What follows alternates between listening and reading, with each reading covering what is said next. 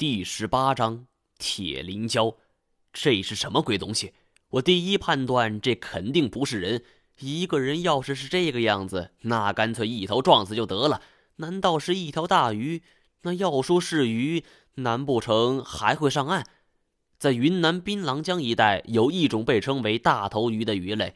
槟榔江的两岸是一望无际的原始丛林，而每当春夏之交，江水上涨。水漫两岸的丛林时，这种鱼便会从水中沿着树干往上攀援，并且悬挂在树枝上，犹如一串青黑色的大辣椒。而捕鱼人就会在这个时候悄悄接近，用网兜在下面接着，而手中长杆在树上一敲，鱼儿便纷纷落了网。可是说白了，那终归是上树啊！上岸的鱼类，比如说黑鱼，也只是离地一会儿，不可能这么长时间生活在陆地之中。而排除了我所有的可能，只有一种情况存在了。我心说，这家伙是个两栖的。我抱着他是一动也不敢动啊，生怕下一个无意的举动就会打扰到他。但是这时候，我突然就感觉到一条长长的、湿湿的蛇一样的物体在我脸上扫动，弄得我满脸是又湿又黏，还有一股腥臭的味道。从这股味道判断，这生物就是生活在海洋之中的。但到底是什么，我一时间还真无法判断。一毛，你生气了？胡烟梦忽然开口说道。他见我不说话，以为是我生气了。但是我这个时候怎么敢答话呢？而果然，胡烟梦那边出了一点动静，哎，这东西就突然扭动了一下。我见机急忙松手，滚到一边后就打量手电。眼前的这个生物是令我彻底的惊愕了，可以说这家伙是我从业这么多年来见过的最恶心的生物啊！它大概一米八左右，浑身是绿油油的，光秃秃的脑壳，两边的腮像是刀片一样就炸了起来，还长着一圈白茸茸的白毛，身上披着一层厚厚的鳞甲，直立行走，嘴中吐出长长的芯子，妈的！刚才舔我脸的竟然是他的舌头，而想到这儿，我就差点当场就给吐了出来。看对方的样子，这分明就是神像蜥蜴的造型啊！难道说这里祭拜的就是这玩意儿？胡烟梦这次倒是没有惊慌，主动就给冲了上去。蜥蜴人也怪吼了一声，听起来很刺耳啊！而忽然，胡烟梦伸手一扬。飞刀泛着寒光就给飞了出去，我没想到胡延梦竟然贴身带着武器。蜥蜴人常年居住在这儿，大概还没有见识过这东西的厉害。他居然主动就给迎了上来，结果肯定是不言自明了。一声惨叫，墨绿色液体是流了一地，而带着那柄飞刀就负伤而逃。只见他速度敏捷，几下就借助神像攀登上了天花板，消失在了黑暗之中。也不知道是上了四层，还是就蛰伏在天花板上。不过从他的动作来看，我们在沉船乱葬岗里见到的，并不是什么水猴子，而是地地道道的蜥蜴人。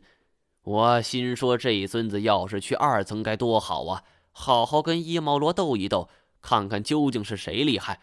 这到底是什么怪物？我好奇的问道：“这种叫铁灵胶。”传说他们会模仿人的一举一动，甚至会学人唱歌，借此来吸引一些渔民上当，然后捕食他们。胡烟梦说这话的时候，表情有些痛苦。我不以为然的说道：“切，什么铁灵胶？那就算是铁灵，随后还不是一刀就给你插进去了吗？”胡烟梦突然一只手就搭在我肩膀上，轻轻的嗫嚅道：“姨妈。”我侧头一看呐，不禁大骇。胡烟梦的脸上没有一点血色，嘴唇也变得白的吓人，气若游丝。小梦，你你怎么了？我赶紧抱住她。胡烟梦表情痛苦道：“我我被他被他咬伤了。”这时候我才发现呢，我扶在胡一梦肩膀的右手已经被血液给染红了。刚才他跟铁林蛟交手的时候，不过一个回合，是怎么被咬伤的？这时候我也顾不上什么男女之防了，我将他潜水服给拉开，只见胡一梦的右肩膀上有拳头大小的一块皮肤已经溃烂，而且还有逐渐扩散的趋势。我一下子就慌了神呐！现在就我们两个人，也没有药品，这这可怎么办？我我呃，小梦，你坚持一下，我我背你上去，上去找人，哪怕找不到，这只是我自己的一个荒唐想法，哪怕是没有人在。能找到一些药品也是极好的。从伤口溃烂的速度来看，这种鲛人有剧毒，很可能是像科莫多巨蜥一样，唾液中含毒。胡烟猛轻轻的说道：“来不及了，你……”他似乎是用尽了全身的力气，拔出了一柄飞刀。我当然明白他的意思，我不敢犹豫了，让他忍住疼。胡烟梦趴在地上。我将他的伤口豁开了一个十字形的切口，墨绿色的毒液顺着切口混杂着血液就流了出来。我连续挤了十几次啊，见伤口的血液渐渐变红，这才放了心。为了避免意外，我用嘴又彻底吸干了毒液，这才宣告大功告成。做完这一切后，胡烟梦的脸色渐渐好转。经过了一番折腾，他也累了。我让他靠着我身边睡着了，手里拿着那柄长不盈寸的飞刀，警惕地注视着四周的环境。来之前，我做了一番思想斗争，为了救太前下了这个决心。可是现在却要面对这生与死的问题，除了感慨造化弄人，似乎也找不出合适的说法了。我曾不止一次发誓，再也不会来这种不见天日的地方。但是命运偏偏喜欢开玩笑，比起倒斗专业出身的金锁，我似乎更与古墓有缘，冥冥中就像是注定了似的。严梅告诉我说，二十年前的科考队就是秦天觉赞助的，而胡九川化名古一指曾对我说过，福建秦老板请过孙胖子，秦老板与秦天觉是同一个人无疑。而关键是秦天觉为什么要做出这种举动呢？首先说吧，秦天觉能够把甘小钱霍霍成那样，肯定不是什么好人呐。但是按照胡延梦所说，严美要杀我，更算不上什么好人。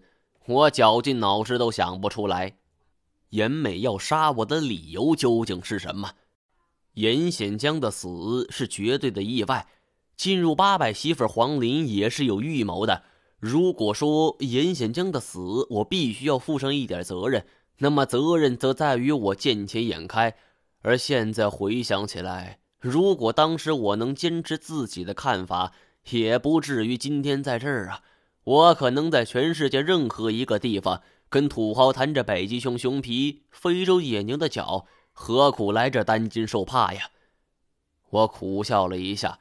这些不过都是我的臆想。如果不是当初担任了严显江的向导，虽然不会有着一系列的麻烦发生，但是我恐怕永远不会知道那个藏在千里之外小山村的秘密。包括我的遗像，人都是有好奇心的，尽管有时候这种好奇心会害死人，但还是会有无数人前仆后继，尝试去解开谜题。这也就是为什么每年都有大批的人被自己的好奇心给害死。我想，这就是作死的由来呀。我在这一行里有一个很牛的朋友，每一次他都是自己单独行动。跟甘小钱不同，甘小钱是不相信任何人，而我这位朋友则是将每一次猎杀都当成了享受。他是真正喜欢冒险的。我曾经问过他为什么不怕死，他说明天会发生什么，谁也不知道。也许出门被车撞死，也许会被高空坠物给砸死。所以他把每一天都当成人生的最后一天，每一次都玩命的享受仅有一天的时光。他不怕死。当一个人不怕死的时候，我想不出这世界上还有什么是他会害怕的。冒险已经让我们的内心变得麻木。我不是不怕死，其实在我内心更害怕一件事儿：假如我明天突然挂了，那这些遗憾岂不是要被我带进棺材？而有关我的秘密，我永远无法得知真相。与其这样，我宁愿放手一搏。靠在身边的胡烟梦脸上渐渐有了血色，看来毒素清除了。这种铁鳞胶的毒液虽然厉害，但是远不及八百媳妇黄林中的独角蛇。而这时候，手电光忽然就晃了两下，我心一沉呐，看样子是电量告摇。这地方没有了灯光，我们只有徒手被宰的份儿了。而这时候，头顶再次传来了叫声，抬头一看。白毛汉是冒了一身呐，头顶上不知何时聚集了三只铁灵蛟，他们贴在墙壁之上，像是壁虎游墙似的盯着我们看。那泛着光的眼睛是夺人心魄呀！我小心翼翼地离开胡延梦，将他轻轻靠在墙壁之上，手握着那柄短剑，格外的霸气。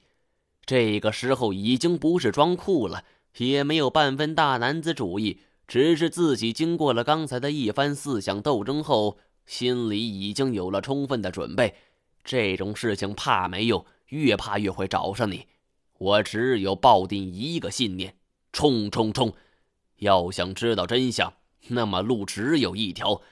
想想当初拼命保护我的梁世赞，再想想当初保护我的太前，我的胸口是憋着一把火呀，咬牙切齿地盯着这三个怪物。然而，就在这个时候，头顶突然传来一阵疾风，我暗叫不妙，还没来得及反应，就被按倒在地。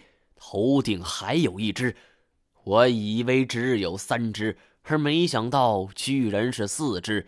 这四只铁灵蛟懂得利用这种战术，已经是很不简单了。